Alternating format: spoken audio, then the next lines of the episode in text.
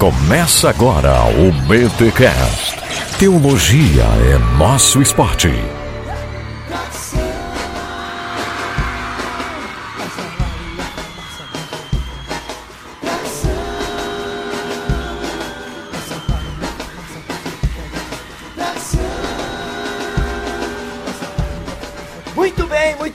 Bem. Começa mais um tradicional BTcast, de número 115. Eu sou o Rodrigo Bibo e a tradição é a fé. É, calma aí. a tradição é a fé viva dos que morreram e o tradicionalismo é a fé morta dos que vivem. Vise Werner. Olha aí, gostei da entradinha, né? O tradicional BTcast. Olha aí, rapaz. Olha, já é uma entradinha já com canelada, porque a, a frase é do Pelican. Olha aí. Então meu professor sempre dizia e eu achei que era dele aí, ó. Canelada é de outro tradicional podcast, aqui é guilhotina. tá certo. Aí, ó. É uma, é uma guilhotina na canelada da tua guilhotina. Ah, nada a ver. Conte, vai, Mac. É, aqui é o Mac e desrespeitar a tradição e a teologia histórica é desrespeitar o Espírito Santo que tem ativamente iluminado a igreja em todos os séculos. Meu John Stott. Essas entradas louco, já estão o conteúdo, né, cara? Esse, eu- depois da entrada eu vou Caraca. finalizar o negócio aqui. Não, vocês estão muito tradicional. Aleluia. Aqui é o Alex. Liberal. E eu vou mandar um abraço pro Jackson Jaques, porque a gente sabe o que é manter a tradição, né, Jackson? Manda um abraço pra toda a gauchada aí que tá ouvindo. Eita, essa galera do chimarrão. Meu nome é Iago e teologia tem uma história. Opa, olha aí. Foi, foi, foi fraquinha a tua entrada, hein, Iago? Esperava mais, hein? tô zoando. Essa é tô a zoando. frase do McGrath. Ô, Eu, eu ia, na verdade, eu ia dizer que meu nome é Iago e essa é minha segunda consideração intempestiva. Mas só quem entender é o Alex. Ai, ai, ai, essas entradas, essas entradas. Estamos aqui para mais um BTcast, o seu podcast semanal de teologia, para falar sobre um tema, é, eu diria que ignorado, de certa forma, pelas igrejas, até as igrejas tradicionais muitas vezes ignoram a tradição. Mano, eu já, eu, eu já vi presbiteriana com costume da Assembleia de Deus, maluco, é muito doido isso. tá? Mas a gente tá aqui para falar sobre tradição. O que é tradição, como ela nos influencia, como nós deveríamos nos reportar a ela, como nós somos filhos da tradição e por aí vai. Eu quero entender essa frase do Mac aí que, né, tradição, desrespeitar o Espírito Santo, como é que a gente vai entender essa coisa toda? Antes, os recados paroquiais.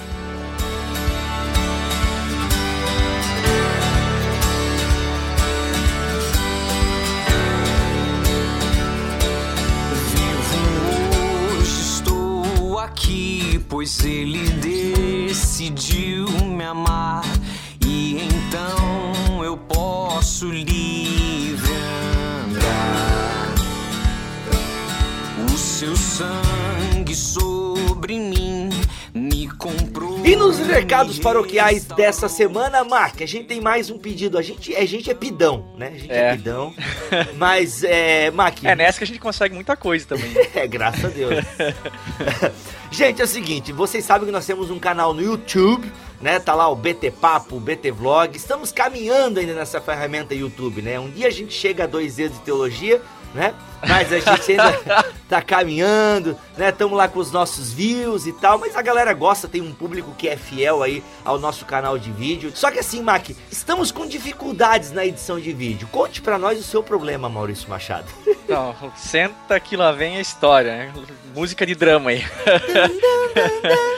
Cara, é o seguinte, mudei de horário no trabalho e tal, e tô chegando. tô chegando mais tarde em casa. E o que tá dificultando bastante o, o meu processo de edição, meu horário de edição, uma vez que era pelas madrugadas aí, né? Uhum. E só que aí a idade já vai batendo, o corpinho já não aguenta tanto e E aí acontece que eu já não consigo editar com aquela eficácia, vamos dizer assim, né? Uhum. Então, urge, né? urge aí a necessidade de termos um editor de vídeo ou alguém que possa ajudar nessa tarefa, pelo menos, né? Uhum. Então a gente lança aí é, uma cam- edital de voluntariado, fique bem claro, é voluntário. É, uma pessoa que, que não precisa ser assim um gaveta, né? Mas que manje um pouquinho de edição. Mas que não seja um criado mudo também, né? Aqui é, tá, pode ser. Que pelo menos mantenha o padrão de edição que a gente já tem aí. Se você não sabe qual é o nosso padrão de edição, vá lá no, e assista aos nossos vídeos, Uhum. ok? Para que possa ajudar de maneira voluntária, entrar aí para a equipe do Bibotalk e poder dar uma força na edição dos vídeos. O que essa pessoa deve fazer? Se essa pessoa tem aí o, como é que eu posso falar assim, dotes Uhum. ah, quanto à edição, mande um e-mail para nós, podcast@bibotalk.com Uhum. Tá? Se você já tiver até algum portfólio ou coisa parecida, melhor ainda, pode mandar para nós também. Mas se você já viu os nossos vídeos, sabe que a coisa é bem simples. A gente já tem aqui, ah, como é que fala, o- as coisinhas quando já são, a gente já tem os nossos padrões aqui. Enfim, não não precisa de muita coisa, não precisa criar muita coisa. Então, mande um e-mail para nós aí, você que quer se voluntariar, que, que se compadece do nosso pedido e quer ajudar com a edição de vídeo, sabe editar vídeo, tá? Aí manda um e-mail para nós, podcast.bibotalk.com e aí manda o seu currículo, enfim, a gente vai avaliar, não tem, não, se vier mais de um e-mail, obviamente a gente vai escolher um de vocês, ok? Uhum, uhum. E acho que é isso. É isso aí, galera. Então, se você quer fazer parte da equipe Bibliotalk, chega junto, manda o seu e-mail, manda o seu vídeo que você já editou. Veja lá como são as nossas edições. Você vai ver que não é um bicho de sete cabeças, é coisa simples. Mas a gente precisa de alguém então para estar dando essa força para o MAC, beleza? Venha fazer parte então da equipe Bibliotalk.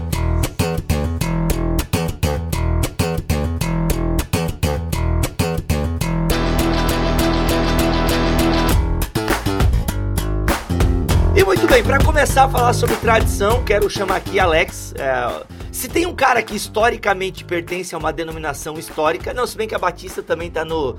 mas o Iago já foi neopentecostal, então não conta. O Alex não. O Alex nasceu no berço da tradição, né, Alex? Olha aí, foi até circuncidado tudo. Circuncidaram. É, o médico que fez, mas. Não tudo é? bem. Ok. Eu Ah, podia foi o oitavo saber dia. Alex, o que, que é tradição? Vamos começar com uma definição, né, bem básica do que é tradição. A tradição é um elemento da cultura humana, se for dizer assim, porque é, a cultura humana ela produz rituais, ela produz costumes e ela produz elementos que ritualizam a nossa vida e assim produzem uma tradição que vai sendo passada de geração após geração e formam uma coisa que um elemento constitutivo é que conecta diversas gerações uma história de uma cultura. Então, ela as tradições pertencem a uma cultura específica onde elas nascem, se desenvolvem, crescem, se modificam, mas a tradição tem essa essa característica de conectar diversas gerações e, e não se alterar de forma grande ao longo do tempo. Então, em termos assim culturais, né, fenomenológicos, você vai dizer que a tradição é algo que conecta uma cultura de começo até o final é, de uma forma bem, bem básica, bem elementar. Uhum. Eu gosto de pensar na tradição como um trilho de um trem. Faz sentido isso? Não. Uma ideia de um caminho que vai sendo estabelecido e tal, por onde Ele vai crescendo, ele vai mudando conforme eh, a paisagem muda, você vai mudando, o trilho não muda, mas a paisagem muda, né? Uhum, uhum. Então ele tá Boa. ali, tá. Ele não é. Ele, a diferença é que ele não é dado de antemão. A tradição não é algo dado de antemão, mas é algo que é construída. Tá, pera aí, mas agora. Como que ela. É, porque se é tradição, não é algo que nos é dado, né? Como legado? Sim, como legado, sim, mas não dado a priorístico, aqui quase uma linguagem de canto, assim. Não é algo que ninguém cria, uma coisa incriada. Ela é uma filha da cultura, né? Uhum, uhum, entendi. de alguma forma ela surgiu, em algum ponto da história ela surge e ao, ao longo dessa história ela se modifica, pouco, mas se modifica. A tradição e trilho de trem, pra quem mora em Joinville aqui, não é uma, uma, uma boa, uma Não. boa ilustração. Tipo assim, aquele horáriozinho ali, seis e meia, na Avenida Getúlio Vargas e tal, não é uma coisa muito boa, né? É, tem- O pessoal tá, já fez uma petição pra tirar essa tradição aqui de Joinville.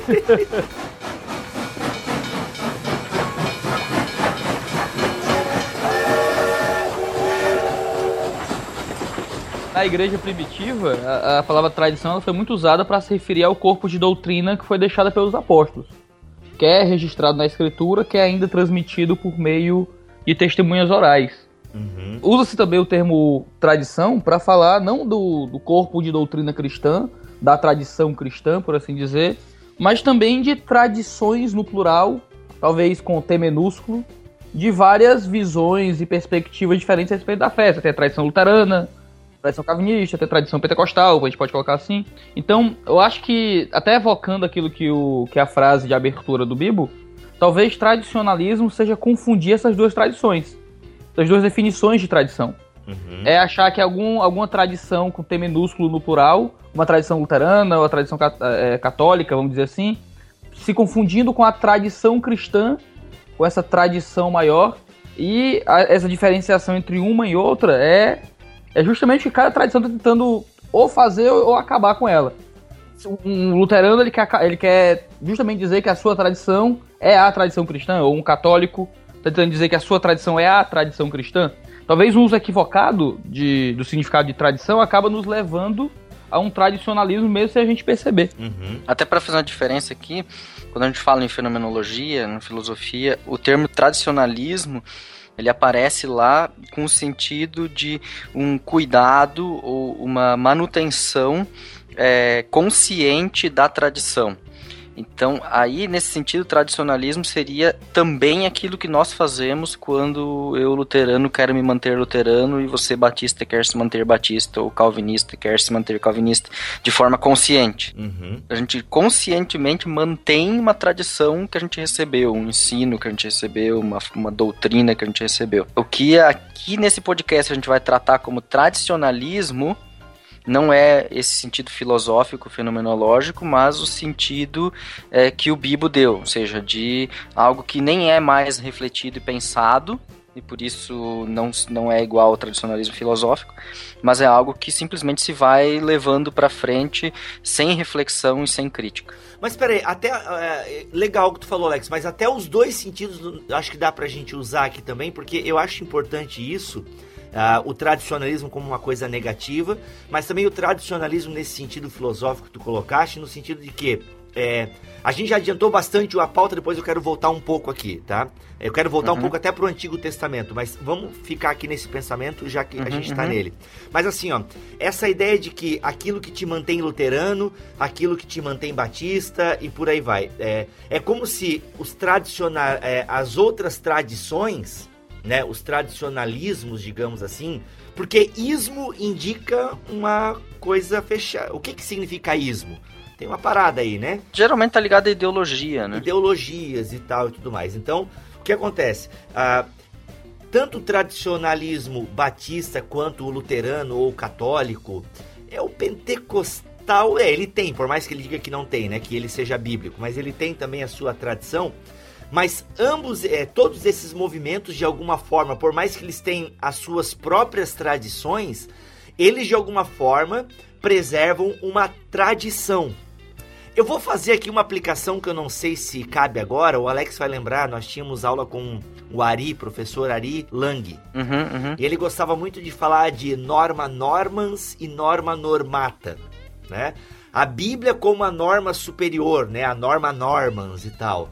E a norma normata como aquela norma derivada, digamos assim. Isso. Então talvez a gente conseguiria trazer, não sei se dá para fazer essa aplicação aqui, mas que existe uma tradição da igreja, né? E é legal que se a gente remontar para essa ideia de tradição, é, o próprio Novo Testamento ele é fruto de uma tradição.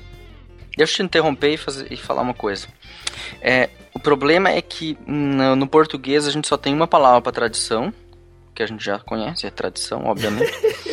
É, que no português e- quer dizer tradição. é, na teologia alemã se convencionou diferenciar essas duas coisas e para isso se usa uma palavra latina, tradition, para falar justamente da tradição, como a gente está falando aqui no sentido até negativo, ou no sentido histórico e filosófico, e no sentido, é, no sentido de tradição histórica, daquilo que um passa para o outro, por exemplo, as tradições do Antigo Testamento, as tradições de Paulo, as tra- tradições jesuânicas, você ouve muito nas é, em teologia do Novo Testamento, do Antigo Testamento, esse tipo de coisas, é, se fala em Ibaliferum, que é basicamente a ideia de que passou de mão em mão ou de ouvido em ouvido, de boca em boca, uma determinada história, uma determinada crença, um determinado dogma, e ele foi se cristalizando nesse processo de ser passado adiante. Então aí a gente diferencia entre Ibaliferum e Tradition.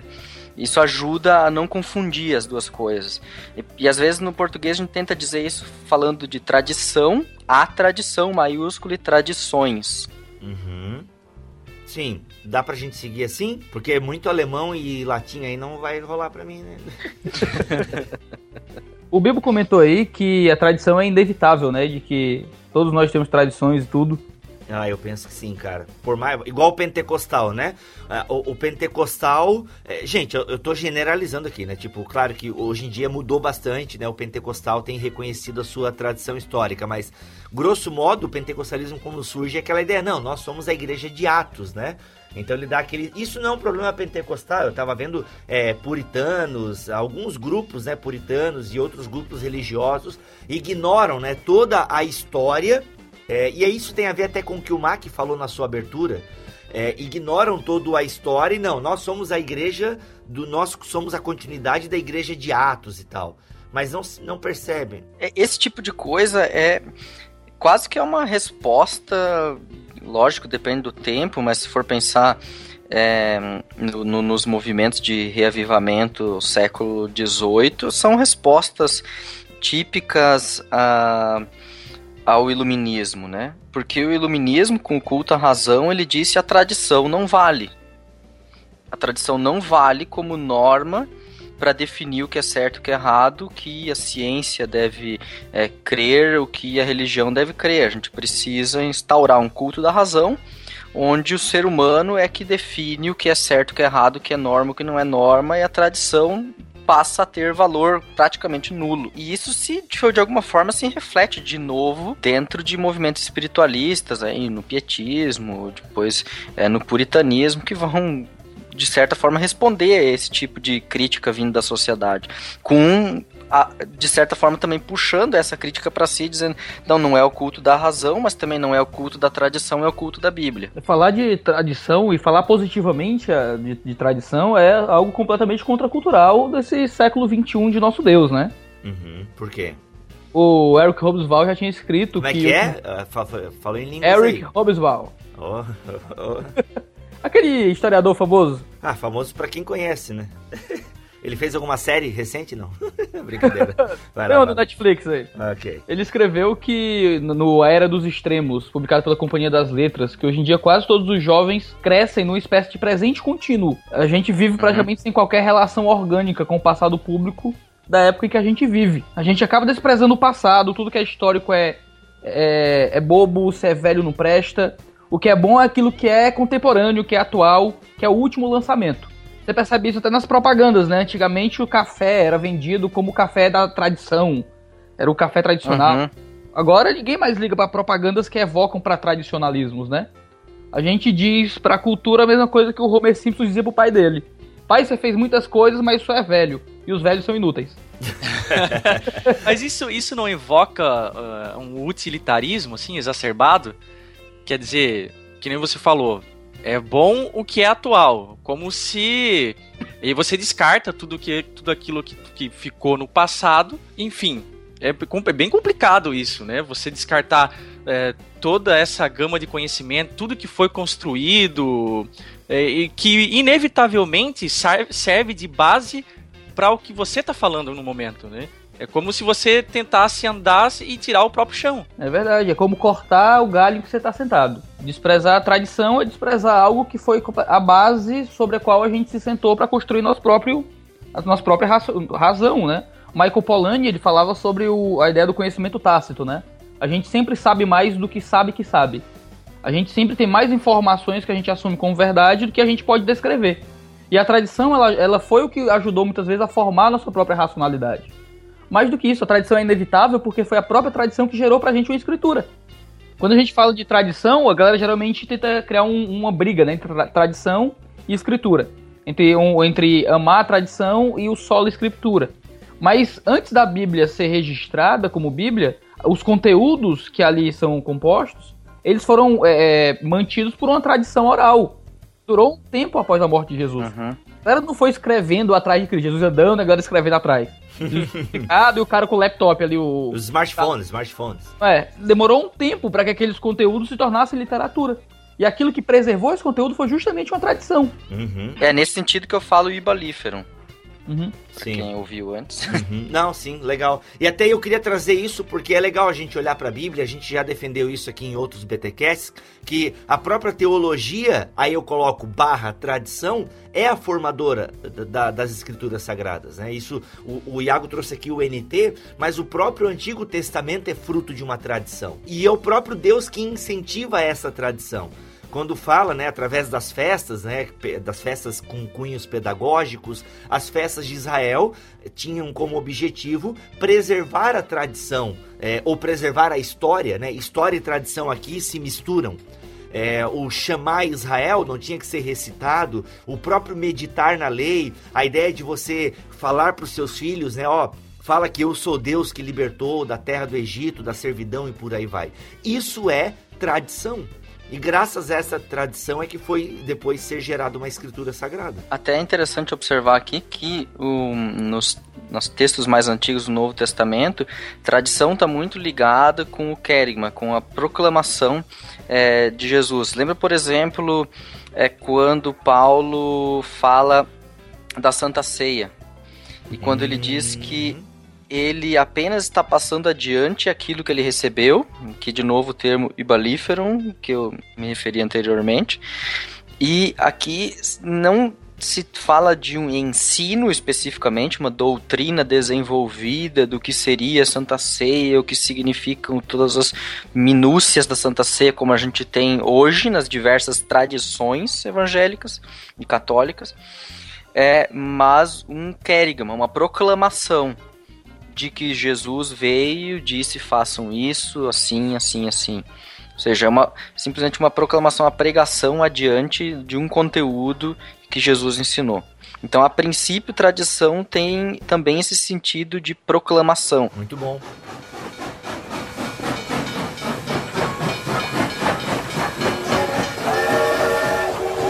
E dentro disso que a gente está falando aqui, galera, da tradição como formadora da escritura sagrada, é, eu acho legal trazer a ideia de que o próprio Novo Testamento, no período em que ele está sendo construído, ali no primeiro século, é, pelo menos a ortodoxia cristã defende essa ideia, e eu acho até, eu vou na trilha da ortodoxia, de que o- os escritores bíblicos, né, os agiógrafos, aleluia, né, eles tinham essa ideia de que eles estavam preservando um ensinamento, uma base doutrinária.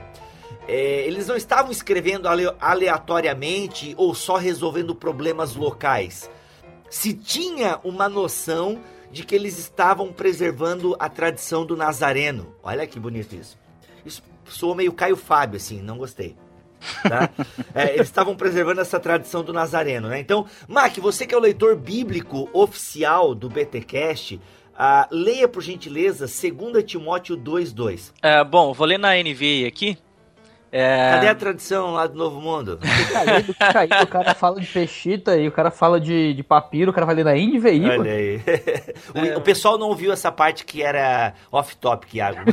Talvez Ah, role lá bem. pro final.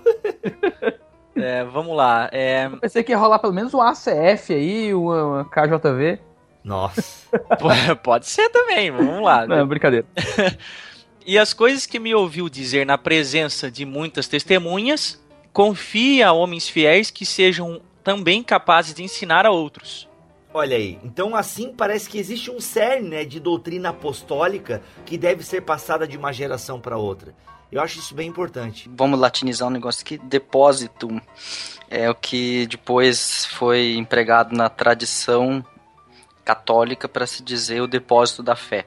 É, é esse termo que é o, o paratec aparece em vários, várias vezes em Colossenses, 1 e 2 Timóteo. Hum, E ele é o reflete Paratec, essa- Alex? Onde é, É o o Paratec? depositum, o Hum. depósito da fé, esse conjunto de, de ainda não doutrinas, mas de ensinos, de é, como diz é, depois em, em 1 Timóteo, o ensino ah, salvífico, aquele bom ensino que deve ser preservado. O, eu acho que pronuncia Jaroslav Pelican, tô certo, Alex? Deve ser Alex? Yaroslav. Que Yaroslav. isso? E, e aí, Glória?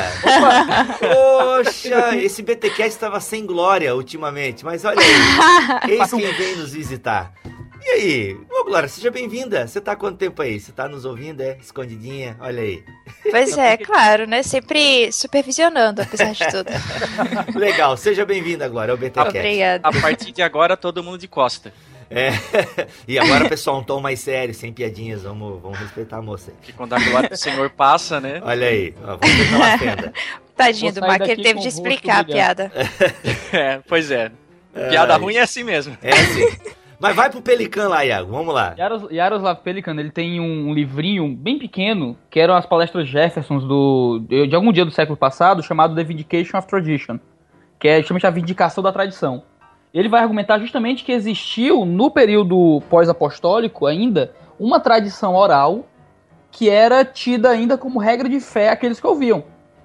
Os pais da igreja, por isso vão falar tanto de tradição, de que a tradição ela foi preservada pela escritura, mas que como muitos deles ainda tiveram contato quase que direto com os apóstolos, ou contato com gente que teve contato direto com os apóstolos, eles criam uma tradição que era permanecida justamente nesse depósito, que homens fiéis ensinaram homens fiéis capazes de ensinar outros homens fiéis aquilo que era justamente uma tradição da igreja. Uma tradição essa que os pais da igreja acreditavam ter acesso ainda também de forma oral. O argumento do Pelican é que do primeiro concílio da igreja contra os arianos houve muita é, é, usavam muito como argumento justamente essa tradição oral que voltava ao ensino dos apóstolos. Uhum. Mas essa tradição aí não é meio perigosa, porque não é também o que os gnósticos do primeiro século e segundo século, pelo menos até onde eu sei, o gnosticismo foi forte nesses dois primeiros séculos da igreja, ou nos três primeiros, né? Quem sabe já o João e Paulo em Colossenses já lidou um pouco com essa doutrina gnóstica, mas a gente tem aí no, no segundo e terceiro século um pouco mais forte essa questão do gnosticismo. E eles diziam ter esse, essa tradição secreta e oculta. Né? Obviamente eu sei que o Pelican não está falando disso, né?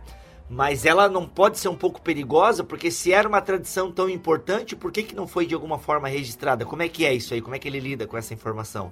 Não, então esse é justamente o, o contraponto que tem que sempre ser colocado e que o Pelican também coloca. A gente tem acesso hoje a essa tradição, a gente tem de alguma forma acesso a uma tradição oral que perdurou ainda naquele período, ou tudo que nós ainda possuímos de tradição está registrado na escritura. E até fazendo um juízo de valor maior, né? Será que aquelas pessoas elas estavam agindo de acordo com o princípio correto em evocar uma tradição passada? Se essa tradição passada podia ser deturpada de acordo com o que queria, já existia de alguma forma é, heresias mesmo no período apostólico.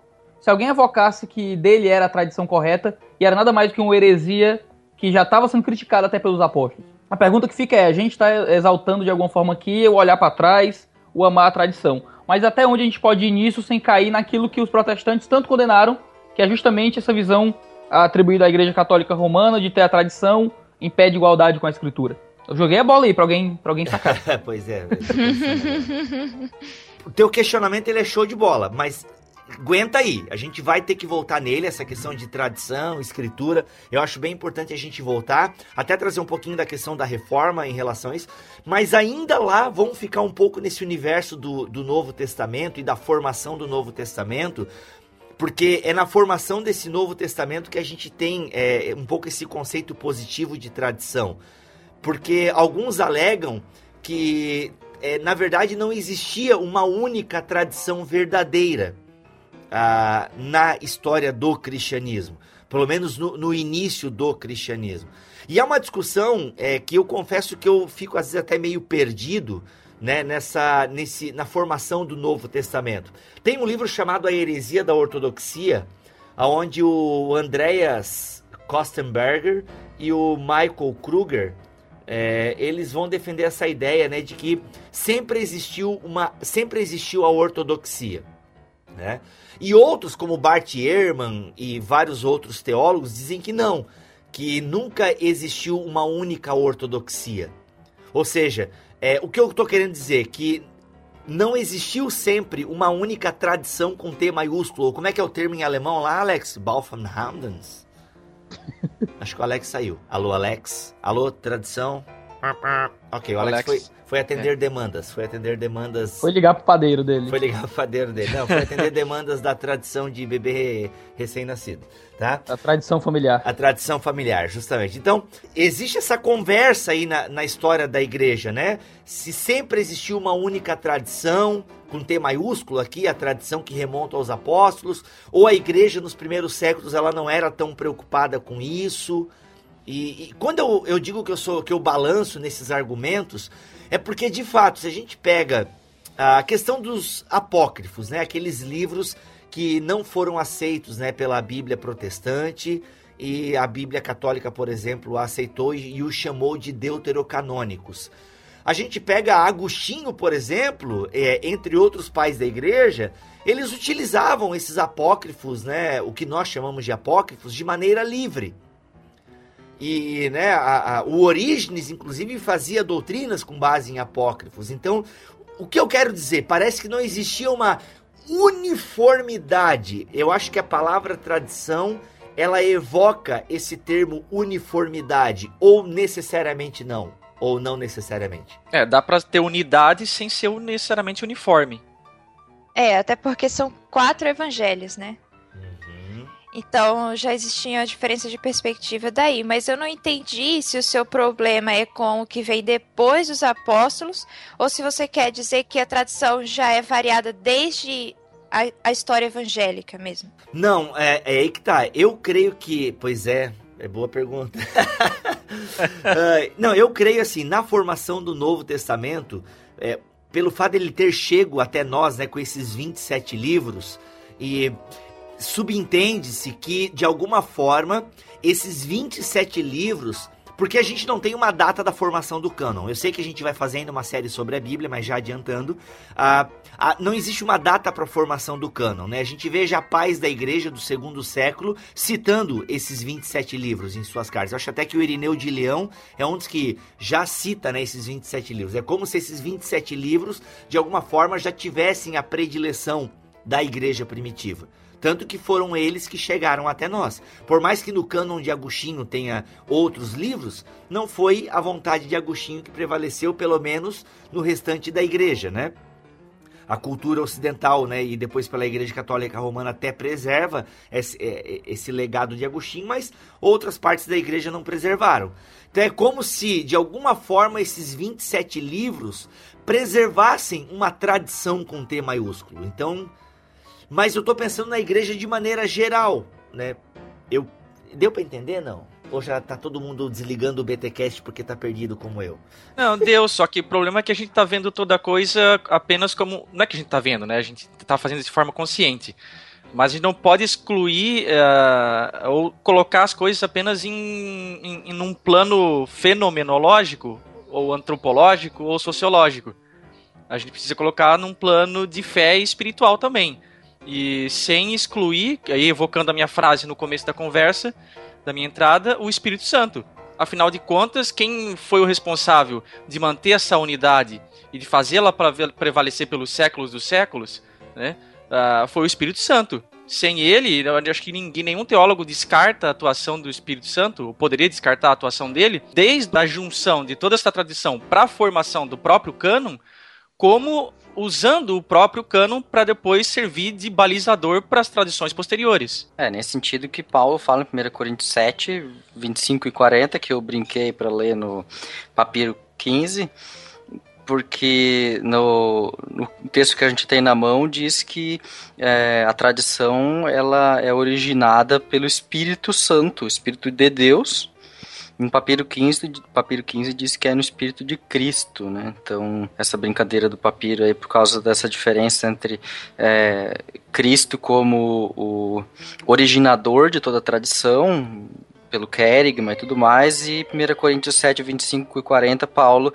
é, falando que a origem da tradição é o Espírito de Deus. Se eu entendi direito, acho que a intenção era dizer que o Espírito Santo ele é responsável por essa tradição, pela unidade, no sentido de que é ele quem dá o sentido. Ele não somente une os, aquele, aquelas cartas e aqueles escritos como cânon, mas ele também dá o sentido verdadeiro àquela mensagem. Uhum. Ele quem harmoniza, por exemplo, os, os relatos do dos evangelhos.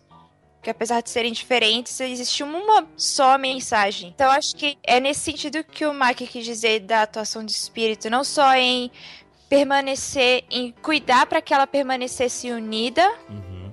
não se perdessem partes ou não se acrescentassem, mas também que o sentido também fosse preservado, a interpretação da igreja, né? Como eu perdi o início do, do podcast, eu não sei se vocês mencionaram o que o Irineu falava sobre o que era tradição, que ele dizia que ele dizia que era aquilo que tem sido preservado na igreja desde os apóstolos pela sucessão dos presbíteros. Mas no caso, quem seriam esses presbíteros? Aí ele diz: aqueles que, juntamente à sucessão do episcopado, receberam firme carisma da verdade. Ou seja, o carisma, os carismáticos, tem uma. é, tem a ver com a ação do Espírito Santo. Não basta só é, a imposição de mãos, agora você é ministro da igreja, que agora vai ordenar o próximo, que ordena o próximo, que ordena o próximo. Existe uma, uma, uma operação do Espírito Santo em resguardar essa verdade. É uma dependência do Espírito Santo. A, trans- a tradição não existe sem o Espírito Santo. É engraçado falar sobre o espírito como aquele que origina a tradição, porque tem justamente a frase do famoso pregador batista Charles Spurgeon, em que ele diz que parece estranho que certos homens que costumam falar tanto daquilo que o Espírito lhes revelou, pensem tão pouco daquilo que o Espírito Santo revelou aos outros. pode crer, pode crer. Acaba que a gente muitas vezes é, fala tanto da que o Espírito Santo nos tocou no coração, de que eu compreendi, Deus me deu uma palavra, e a gente esquece que Deus tem tocado no coração de pessoas em dois mil anos de história. Uhum. E que o, se o Espírito Santo realmente está tocando no nosso coração, ele vai nos tocar para que nós também possamos compreender aquilo que o Espírito Santo tocou no coração de outras pessoas. Né? A gente é um corpo, a gente é uma família, e família se ouve, não é? Nós somos um reino e os vários membros da corte vivem em comunhão. É, tem até uma frase do famoso escritor Chesterton, que ele diz que a tradição é a democracia dos mortos. Você já deve ter ouvido essa palavra, né? Eu nunca tinha ouvido. Aquele... É, porque... Tá naquele a gente- ortodoxia dele? Isso, são da ortodoxia. Eu acho que é Uhum. página 81 que ele Uhum. diz isso. Eu li muito esse, esse trecho, então eu lembro da página até hoje. ele, ele costuma dizer que, que é, é, existe uma democracia dos, dos mortos. Porque o, o que é uma democracia? Quando todos dentro de um país eles podem ter direito a serem ouvidos, não importa sua classe social, não importa seu sexo, sua raça, sua cor. Com o, a oligarquia já é diferente, né? Só algumas pessoas que têm determinado. É, cumprem determinado aspecto, quer seja de dinheiro, quer seja de influência, podem ser ouvidos na, na esfera pública. Uhum. A, a tradição é a democracia dos mortos, porque a gente pode ouvir qualquer pessoa, não importa quando ela existiu, se ela já morreu, se ela tá viva. Uhum. Ao contrário de um tipo de oligarquia daqueles que tiveram a sorte de terem nascido logo, de terem nascido cedo. Em que a gente só vai ouvir aqueles que são contemporâneos a gente. Né? Diz que a democracia nos pede para não ignorar a opinião de um homem bom, mesmo que ele seja nosso criado. A- da mesma forma, a tradição nos pede para não ignorar a opinião de um homem bom, mesmo que ele seja nosso pai. Então, a a humildade de perceber que o Espírito Santo tem guiado a tradição e tem tocado no coração de outras pessoas é o que nos faz é, é, ser submissos ao próprio Espírito Santo, em ouvir o que ele tem dito ao longo da história da igreja a tanta gente.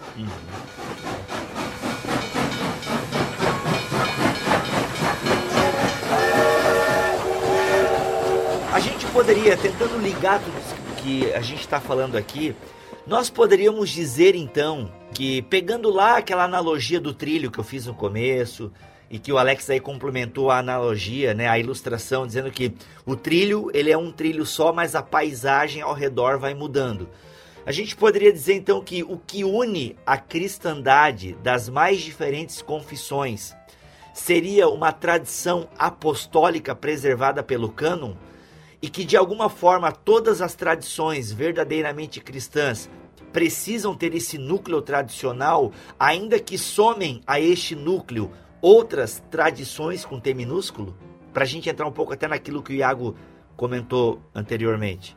Eu acredito que sim. Eu acredito que sim, até porque a gente precisa de um, é, de um princípio material para manter a, a, a ordem da coisa. Exatamente, uma régua, né? Dizer assim, tipo, ah, é o espírito que mantém a coisa funcionando. Uhum. Tá, isso é muito Subjetivo. muito vago, muito subjetivo. O que efetivamente o espírito está revelando ou está mostrando? Porque a gente percebe tradição também tem caráter de revelação quando a gente está falando de Apocalipse, por exemplo.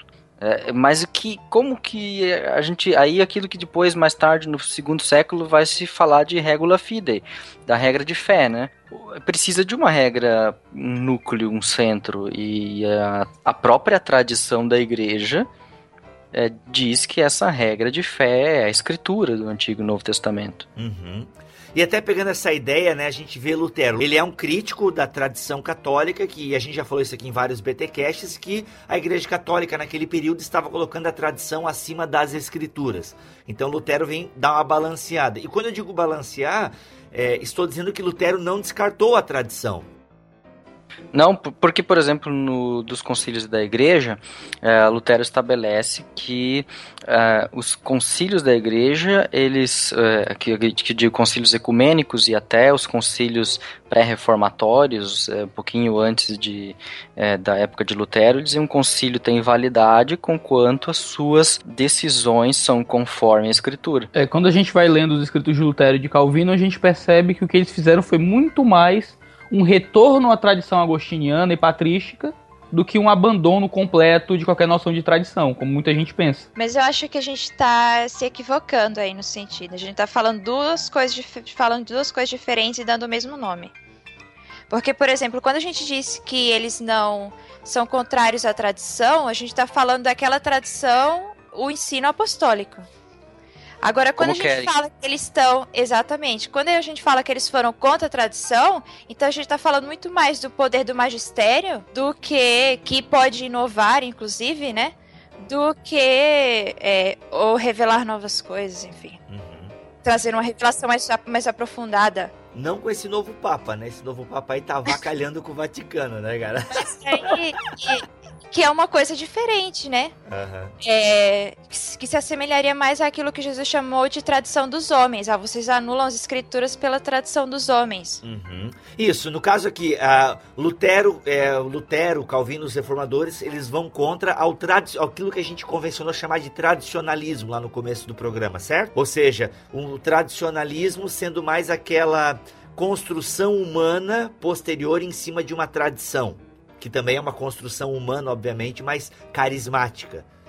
Isso, e que tem uma origem certa e que se mantém consensual, né? Uhum, isso mesmo. Eu até acho assim, a, a grande questão da reforma é colocar uma regra que possa julgar quais tradições ou que elementos da tradição é, são de fato dignos de serem seguidos e são de fato regras de fé e quais não são. É, eu acho que o grande ponto é compreender que a, a, a tradição é julgada pela escritura e não o contrário. Por mais que muitas vezes a gente precise assumir padrões que são colocados como confessionais ou como credos da igreja cristã num primeiro momento em que a gente chega à fé, a partir do momento que a gente começa a compreender mais profundamente como funciona a interpretação bíblica, a gente vai entrando em questões como hermenêutica, em, em exegese e tal, então a gente tem cria uma capacidade melhor de julgar a nossa própria tradição e não simplesmente ler a Bíblia com as lentes da tradição que nos impõe. Então é bom a gente compreender essa normas, normas e norma nomata, né, como o Bibo colocou, de que quem julga quem, quem está acima de quem, qual é a, a verdadeira base de fé da igreja. Quando a gente fala de sola escritura, a gente não está falando de sozinho com a escritura, de absolutamente livre de qualquer pressuposto, Uhum, de uhum. qualquer arcabouço de informação.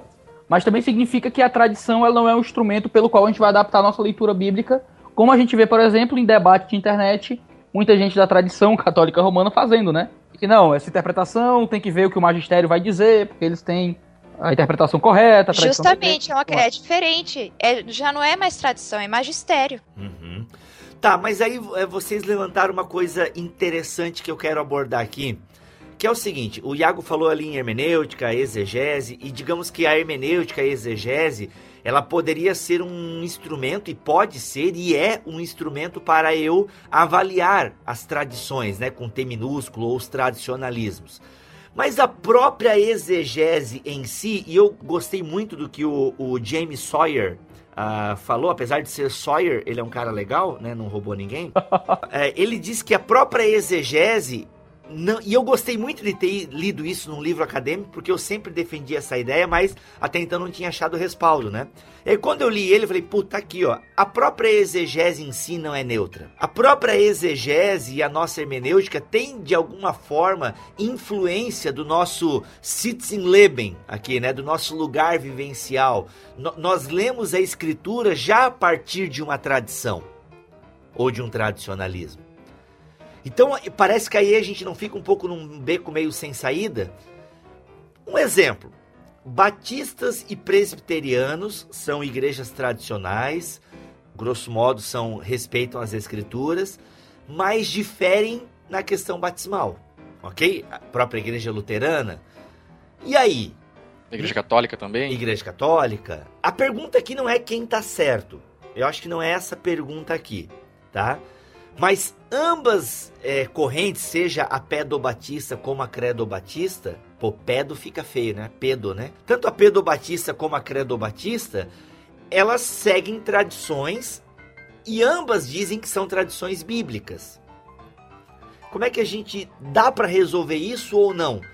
De alguma forma, isso não é um, uma coisa é, que define se é ou não cristão e tal, e ambas as tradições, de certa forma, estão ancoradas na tradição. Dá para resolver, no meu ponto de vista, na medida que a gente não coloca o peso da discussão em pontos secundários. Não é isso que define o corpo de fé uh, o, o, grosso, né, a unidade do cristão, o cristianismo enquanto movimento. É, e quando a gente sim aí passa a fazer exegese, pa, mesmo com pressupostos, a partir daquilo que é primordial, daquilo que é base para o cristianismo, as doutrinas que são pilares, por exemplo, é, a, a, de repente até a, de maneira geral a, construção do cânon, tudo isso, a gente pode andar junto, todas essas confissões, todas essas denominações, elas vão conseguir andar juntos, juntas sem maiores problemas. Então eu acho que nessa discussão a, a força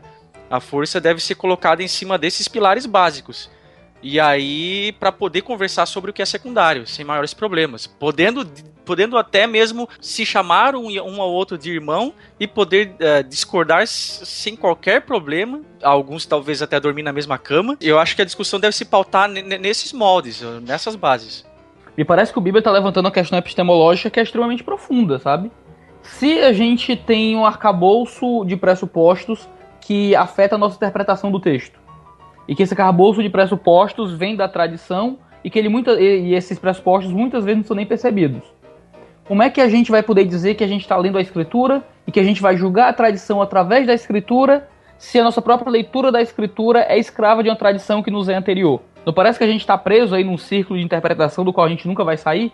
Porque a gente já tem um pressuposto de uma tradição, vai à escritura com essa tradição na cabeça e vai, no lugar de ter nossa tradição julgada pela escritura, a gente vai transformar a escritura de acordo com a nossa tradição. Todos nós vamos nos tornar em pequenos papas, em pequenos magistérios. E julgam a escritura de acordo com o bel prazer, mesmo sem saber. Eu acho que aí é onde entra a régua fidei que o Alex tinha mencionado. Para mim, existe o, o, grande problema de enxergar a exegese como um método eficiente em si mesmo, como se é, ele pudesse, a exegese, ela pudesse é, de alguma forma nos trazer resultados científicos. Agora que é, científico naquele sentido de que se uma, diferentes pessoas em diferentes lugares repetirem o mesmo procedimento sempre chegarão ao mesmo resultado. A exegese bíblica diz que isso não dá certo. A gente vê que isso não dá certo. Diferentes exegetas em diferentes lugares chegam a diferentes conclusões. Mesmo conservadores, mesmo entre liberais. Nenhum deles concorda um com o outro. E aqui eu tenho que dar certa razão a Gadamer quando ele diz que a gente tem o problema de que a nossa leitura é, é a nossa leitura. Eu não estou buscando, o exegeta não tá, tá, pode até estar conscientemente buscando a vontade original de quem escreveu, mas a sua leitura no fundo é aquilo que acontece, a sua leitura, a forma com que ele está entendendo o, o que o escritor original escreveu. Então, é como não cair nesse círculo hermenêutico onde eu acabo virando a regra, né? onde eu acabo me colocando a minha leitura como a certa, como eu, então não preciso de mais nada, eu sou autossuficiente, eu e a minha Bíblia, aquilo que o, Iago criticou. É quando um cerne de tradição é reconhecido como importante e fundamental para a nossa leitura. E aí é aquilo que a gente chama de ortodoxia cristã, o que o calvinista vai chamar de ortodoxia calvinista, o luterano assim, o católico assim, aquela, aquele núcleo de doutrinas cristãs aceitas ao longo da história e que tem amparo bíblico e que servem para nos fundamentar e nos dar um certo lastro esse lastro, esse fio vermelho é importante para que a gente não saia por aí achando que eu sou a regra de todas as coisas. E interessante é que isso afeta o que eu vou chamar aqui de chão de fábrica, né?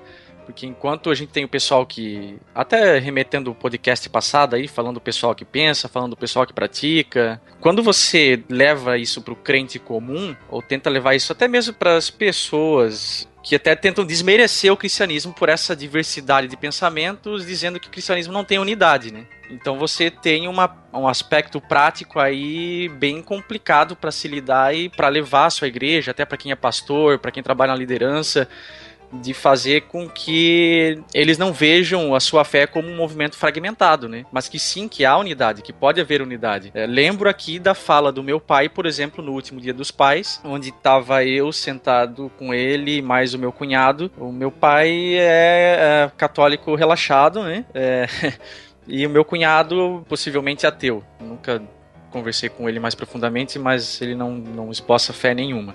E a gente começou a meio que entrar nesses assuntos. É claro, para evidenciar um descompromisso, ou não querer um compromisso com o próprio Deus, né, com o próprio Espírito que a gente está falando aqui, que, fa que, que faz, que é quem faz essa unidade, quem estabelece essa unidade ah, na tradição e tudo mais, ele justamente evocou essa questão de pluralidade de pensamentos, quer dizer, a fala dele era mais ou menos assim: quem que garante que explicação A é a certa em relação à explicação B da Bíblia. E aí ele fica numa posição muito confortável para não assumir compromisso nenhum uhum. uh, diante de uma fé é, em nome de todas, de, em nome de um suposto cristianismo fragmentado, né? Uhum. É, só porque existem várias interpretações, então eu posso ficar na minha, porque eu não sei qual é a certa. Não, muito pelo contrário alguma tem que ser a certa e a sua obrigação é procurar saber qual é essa, né? Mas eu acho que talvez eu não sei, mas hoje é difícil porque a gente já tem um aprofundamento, várias. Quanto mais o tempo passa, mais opiniões vão surgindo, né? É, nem tudo é novo, mas algumas coisas são novas. é, mas pelo menos no início da igreja, o que o Tertuliano pensava, ele defendia, era que eu só posso dialogar com outra pessoa que tem um entendimento diferente que é do meu, se ele tiver a mesma fé apostólica que eu. Ou seja, o princípio é eu tenho que você você crê também? Então tudo bem, então eu discuto. Se você não crê, eu nem tenho que discutir.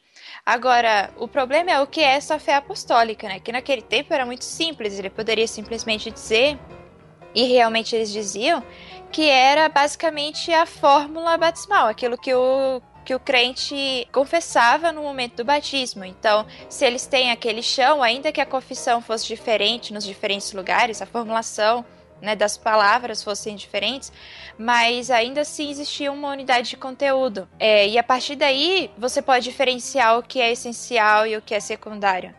Essencial é esse chão. Se nós temos esse chão em comum, nós podemos discutir sobre as coisas secundárias.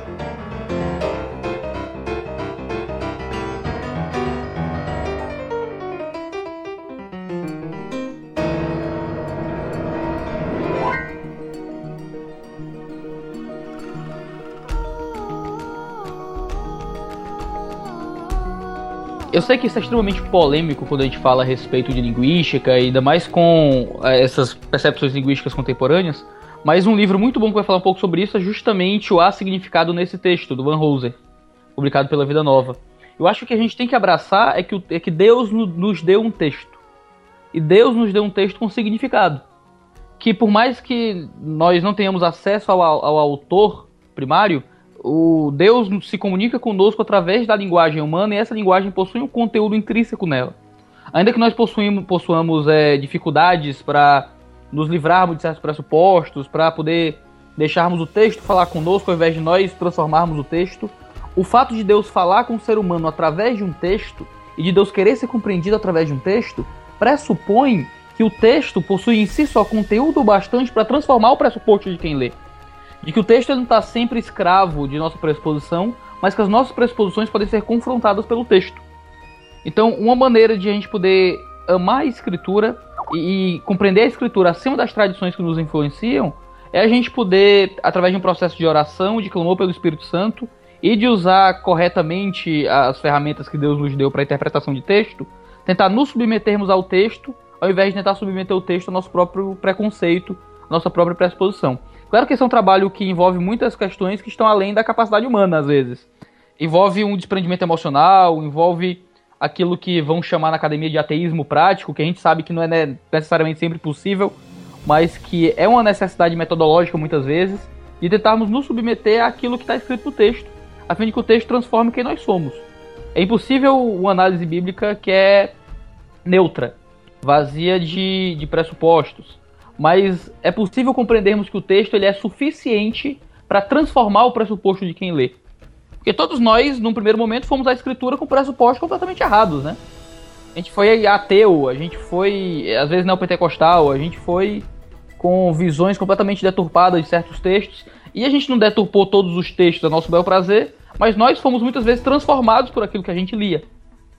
Então a ideia é poder ter em alta, em alta conta justamente a linguagem que Deus usou para se comunicar com o ser humano. Ah, legal isso, né? Que uh, isso mostra que apesar de a gente não conseguir mudar os nossos pressupostos 100% até o fim da nossa vida, mas mostra pela nossa própria vida que tivemos muitos pressupostos mudados né, no decorrer do tempo. Uhum, uhum. Muito bom. É, Iago, o importante para mim, pelo menos, é nessa questão, quando tu trata da dúvida metodológica, nessa questão até de certa forma cartesiana, é, de, de você necessitar de um ateísmo prático para conseguir aplicar o método de forma que você reconheça os teus pressupostos e, se, e retire esses pressupostos ou dê um passo para trás nesses pressupostos para é, chegar numa interpretação de certa forma mais pura é que o ser humano ele tem uma coisinha chamada pecado, né? E aí a gente acaba enfiando de alguma maneira os nossos pressupostos de volta dentro da nossa interpretação. Claro. Sejam eles pressupostos bons ou ruins, eles vão estar ali presentes. Aí eu tento não dar o passo seguinte da teologia liberal, que é o da uh, analogia uh, entes, né, que é o de buscar na natureza correlações uh, para aquilo que o texto bíblico fala, para buscar na história, para buscar na filosofia, para buscar na psicologia, um lastro que fundamente aquilo que eu, quer, que eu enxerguei no texto bíblico, mas eu quero buscar na própria história da fé é, esse lastro. E é aí que eu acho a tradição muito mais interessante, o, o legado da, da cristandade, aquilo que sempre foi crido, muito mais é, fundamental para como como base para sustentar um exegeta do que a analogia entes. E aí eu assino embaixo da neo-ortodoxia que falava de uma analogia fidei de uma analogia da fé. Então eu busco é, na fé, na história da fé cristã, na história do dogma, na história da teologia, na, é, naquilo que sempre foi crido por todos em, em, todos os tempos, algo que sirva de lastro é, para mim como exegeta. E aí eu tenho que assumir esse pressuposto, dizer eu sou luterano, outro diz eu sou batista, outro diz eu sou pentecostal, e assumir essa posição é, de forma bem clara e consciente, sabendo que às vezes a gente chega em consenso, mas nem sempre. E nisso é bom a gente lembrar justamente daquilo que você evocou, né, do Vicente de Lerrin, no século V, no, no comunitório, né, que a gente, deve nos a gente deve se apegar àquilo que tem sido crido em todos os lugares, sempre e por todos. Na ideia justamente de que se a gente tem que assumir um pressuposto fundamental à nossa interpretação bíblica, é justamente o pressuposto que a história nos deixa daquilo que tem sido crido por todos os cristãos, por todos os tempos, em todos os lugares, a respeito da fé. Se a gente for por esse caminho, eu acho que a gente tem um caminho seguro até para as nossas próprias interpretações.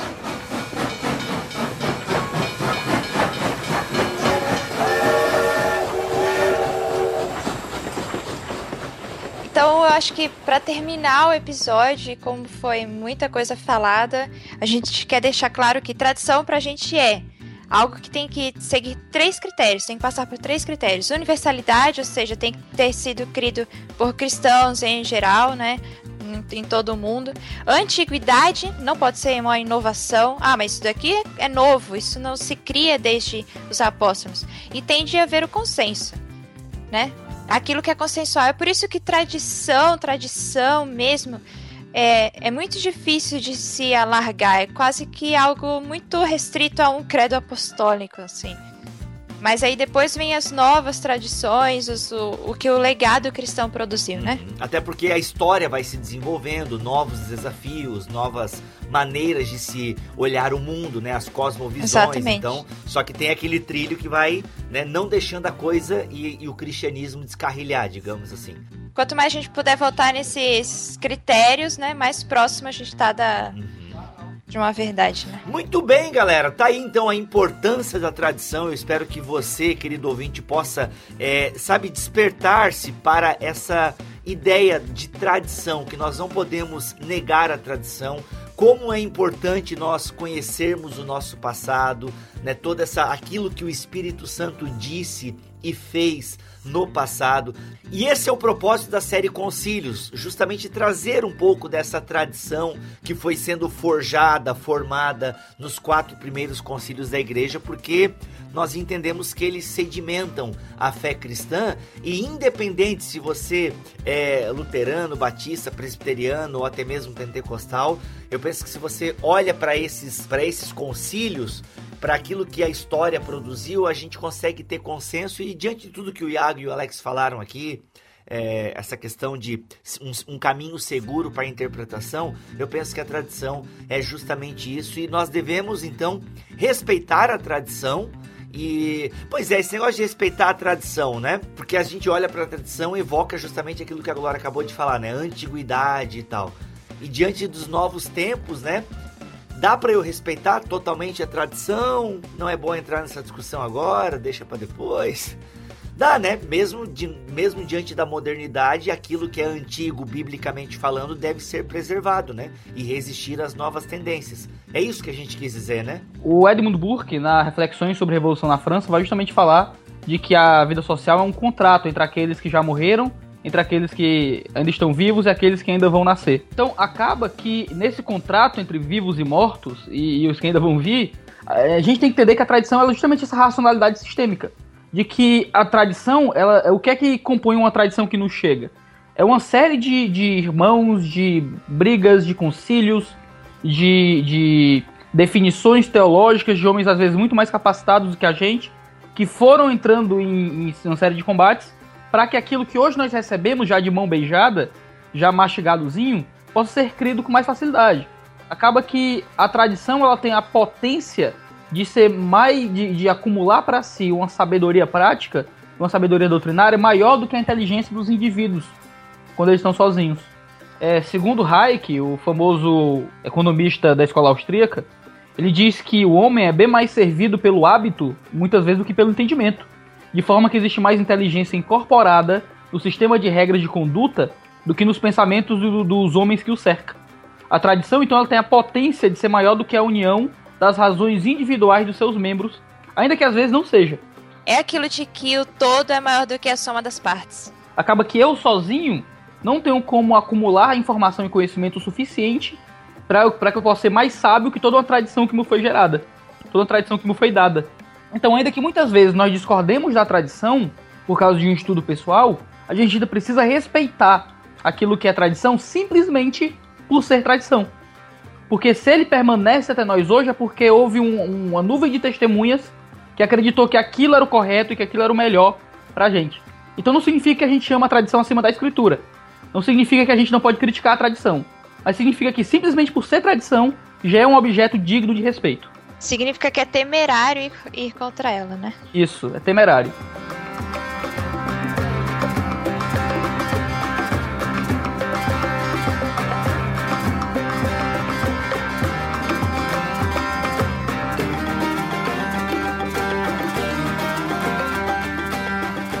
Muito bem, vamos chegando ao fim de mais um BTcast hemorrágico. Rapaz, aqui eu tô, tô limpando aqui com um papel toalha que o negócio foi tenso, mas ao mesmo tempo edificante. Esse é o BTcast, o seu podcast semanal teologia. Eu sou o Rodrigo Bibo, vou ficando por aqui cada vez mais tradicional.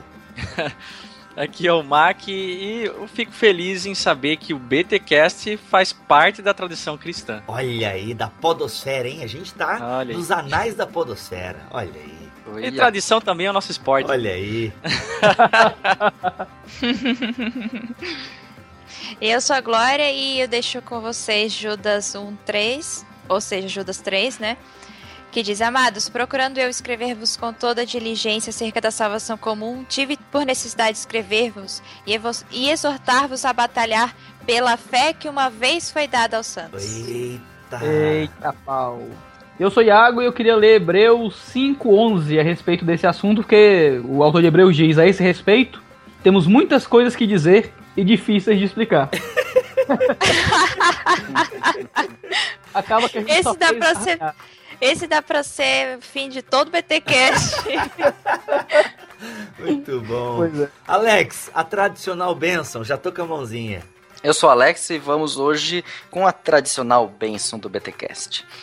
Que o Senhor te abençoe e te guarde, e que o Senhor faça resplandecer o seu rosto sobre ti e tenha misericórdia de ti. Que o Senhor sobre ti levante o seu rosto e te dê a sua paz. Mas Se a, Amém. gente, se a gente for tradicional mesmo, tem que terminar cantando o tríplice amém. Amém. Amém. É esse não? Não, você faz mais roça.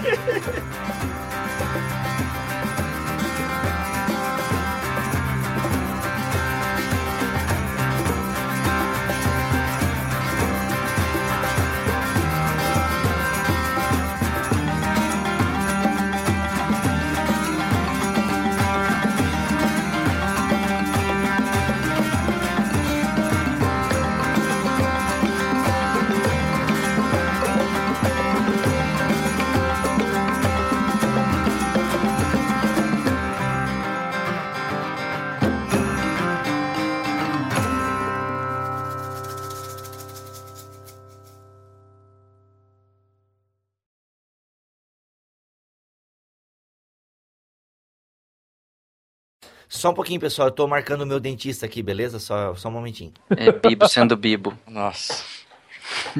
Vocês aguentam isso sempre? né? Se, se, é, se ninguém ligar numa, liga, eh, numa gravação do BTcast pra médico, sei lá o que, carteiro, encanador, Carteiro.